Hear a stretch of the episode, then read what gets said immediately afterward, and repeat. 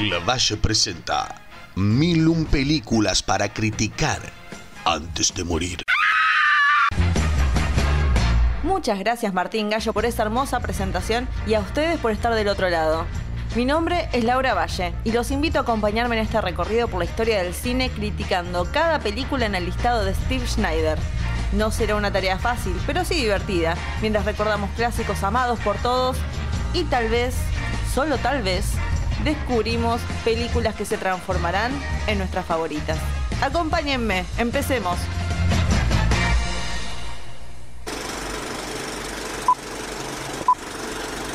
¿Qué tiene este gazpacho? Tomate, pepino, pimiento, cebolla, una puntita de ajo, aceite, sal, vinagre, pan duro y agua. El secreto está en mezclarlo bien. A Iván le encanta cómo lo mezclo yo. Soy infeliz. La película que veremos hoy tiene un 90% en Rotten Tomatoes, con un crítico diciendo, su estilo es cautivante, pero su historia carece de seriedad. Si es una comedia, y no, no vas a tener mucha seriedad. Si el amor que Pepa está sufriendo de desamor. La dejaron y está tratando de saber por qué, mientras trata de encontrarse con su amado para hablar con él.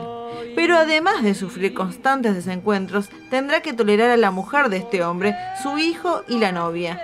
Su amiga, con terroristas de por medio, una abogada maleducada, un taxista multiuso y un gazpacho potentoso. Obviamente estoy hablando de Mujeres al borde de un ataque de nervios, película del año 1988, escrita y dirigida por el señor Pedro Almodóvar, basada en la obra La voz humana de Jean Cocteau, con las actuaciones de Carmen Maura, Antonio Banderas, Rosy de Palma y Julieta Serrano, entre muchos más. no pienses más en tu amor y tus traiciones. Hacía años que no veía esta película y me acordaba la verdad que poco y nada. El gazpacho era lo único que me acordaba y los aros de tetera eh, y nada más. Viéndola ahora para el podcast, o sea, porque me comprometo mucho con la causa dije, tengo que darla de vuelta porque realmente no puedo criticarla si no me acuerdo nada. La verdad que no me acordaba lo divertida que era, lo llevadera que se me hizo ver esta película. Es extremadamente llevadera y su duración de hora y 20 la verdad que se me hizo cortísima. Me quería quedar con los personajes realmente, especialmente con Pepa. Esta no fue la primera película de Almodóvar, vamos a aclararlo, es la más conocida, la que lo llevó al éxito en el exterior.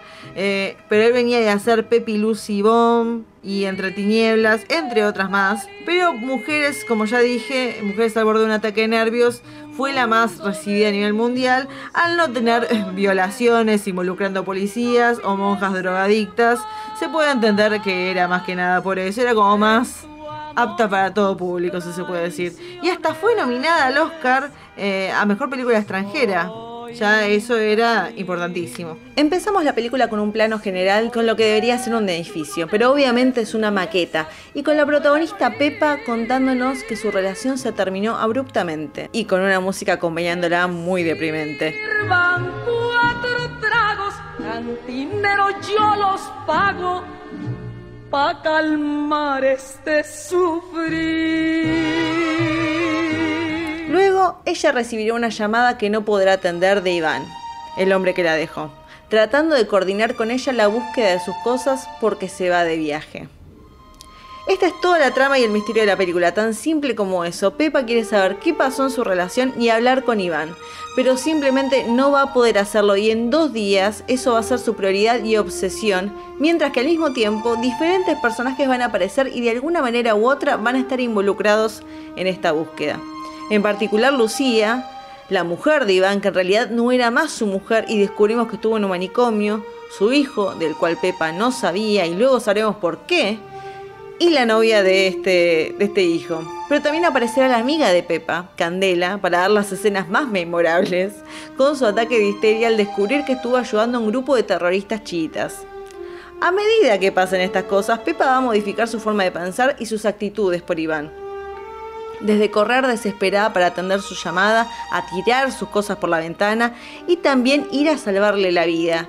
Es un torbellino de emociones y enredos de personajes, porque ni siquiera estoy mencionando a la abogada mala onda que recibe la cachetada, la mejor cachetada de, no sé si quiero decir la historia del cine, pero creo que voy a estar exagerando. Pero qué bien se siente cuando le da esa cachetada a la, vecina que es testiga de Jehová, o al taxista que tiene el mejor taxi preparado para cualquier cosa.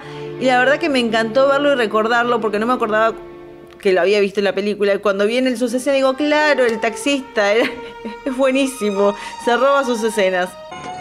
¿Le molesta el mambo? Bueno. Es que tengo de todo, ¿eh? Música heavy, rock, soul, cumbias, tengo sevillanas, ¿eh? salsa, tecnopop, jotas, lo que quiera. Si quiere le quito el mambo. El mambo me encanta. Es que el mambo hmm, es lo que mejor va a este tipo de decoración, ¿eh?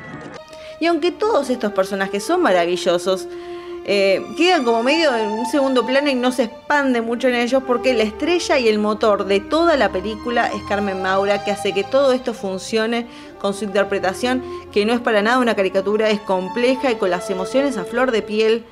Cuando escucha la voz de Iván en su trabajo, realmente es increíble cómo eh, su actuación tan, tan sutil y tan fuerte que sin mover el cuerpo, sin nada, la cara misma es pura emoción, es un primer plano y la verdad que eh, deberían haberla nominado al Oscar como mejor actriz, no tengo ningún problema en decirlo. No es que es algo imposible que una actriz española reciba una nominación al Oscar, debería haberla recibido, pero bueno, ya pasó. Y también, obviamente, tengo que mencionar a Almodóvar, eh, este genio del cual vamos a hablar a futuro. Obviamente, quería empezar con, con esta primera película que está en el listado, pero ya hablaremos mucho más de él y su estética, que ya desde un principio me encantó el uso de la maqueta como un falso plano del edificio, me pareció que eso y el balcón de Pepa que es claramente no, es, no, juega con el realismo de decir si parece un balcón, no se nota que es algo falso. No sé si fue por presupuesto o si realmente estaba buscando un aire medio de telenovela la historia, además que el personaje de Pepa es actriz de televisión. Eh, como que pegaba un poco la idea de decir, bueno, vamos a filmarlo como si fuera una, una telenovela de las 3 de la tarde. Eh, se tendría que haber jugado más por ahí, pero me gustó mucho eso. Eh, también, bueno, la, ropa, lo que usa Lucía, que es la, mujer de Iván, me encantó el look, el atuendo con sus pelucas, Pepa y ese rojo, y me, me encantó y la decoración también. Eh, el humor que maneja. Hay que también mencionar que, hubo una época que Almodóvar se la jugaba más para el lado de la comedia disparatada, como lo es esta película y otras más que hizo. Eh, el humor que maneja es muy bueno, sus personajes extrovertidos, que también es parte de su filmografía, como varios de los actores que aparecen acá. Bueno, Antonio Banderas ya eh, le tiene que deber toda su carrera a Almodóvar pero también Rosy de Palma, bueno, Carmen Maura, la, que es la, vecina que es testigo de Jehová es una actriz reconocida que cuando la vi me, provocó mucha felicidad porque es una de las actrices también de Pedro. Pero algo que también que nadie menciona de la película, además de la comedia, los personajes y la estética, es también el uso de la música, que creo que la música que se hizo para la película funciona perfectamente con la temática de esta dramática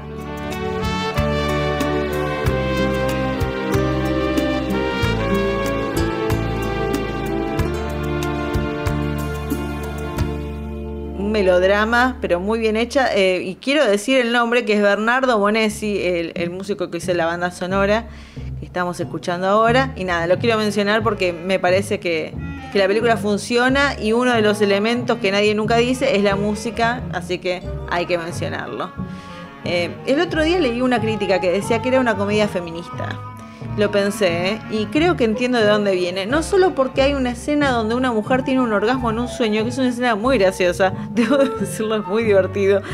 Eh, y sin necesidad de un hombre, porque claramente es un sueño, el orgasmo lo tiene puramente soñando, sino también porque el final de la película, spoiler alert, son dos mujeres que se quedaron solas y sin embargo ambas son más felices que nunca. Y creo que ese es el mensaje a rescatar de la película.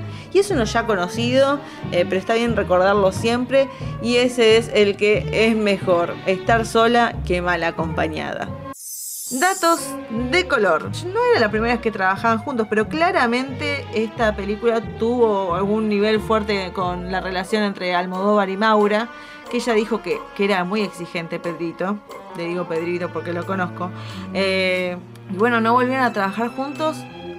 18 años después recién volvieron a trabajar en la película Volver. Pero nuevamente primer, la primera crítica que hice fue de Lía la Marmota y cómo afectó la amistad de Harold Ramis y de Bill Murray. Y a esto claramente esta película es el equivalente español con Maura y Almodóvar. Películas para recomendar. Sé que hablar de varias mujeres como personajes principales de una película con diferentes personalidades y, un, y alguna especie de misterio, porque también Mujeres al borde de un ataque de nervios es una historia de misterio. Recomiendo la película Ocho Mujeres del año 2002, dirigida por François Ozon, con Catherine Deneuve e Isabelle Huppert, entre otras actrices francesas más. Creo que también la tonalidad de telenovela está en esta película, así que me parece que es una buena transición. Les podría recomendar otras películas de Almodóvar, pero tenemos muchas más por delante, así que no voy a recomendar ninguna ahora. Vean Ocho Mujeres, es una película entretenida.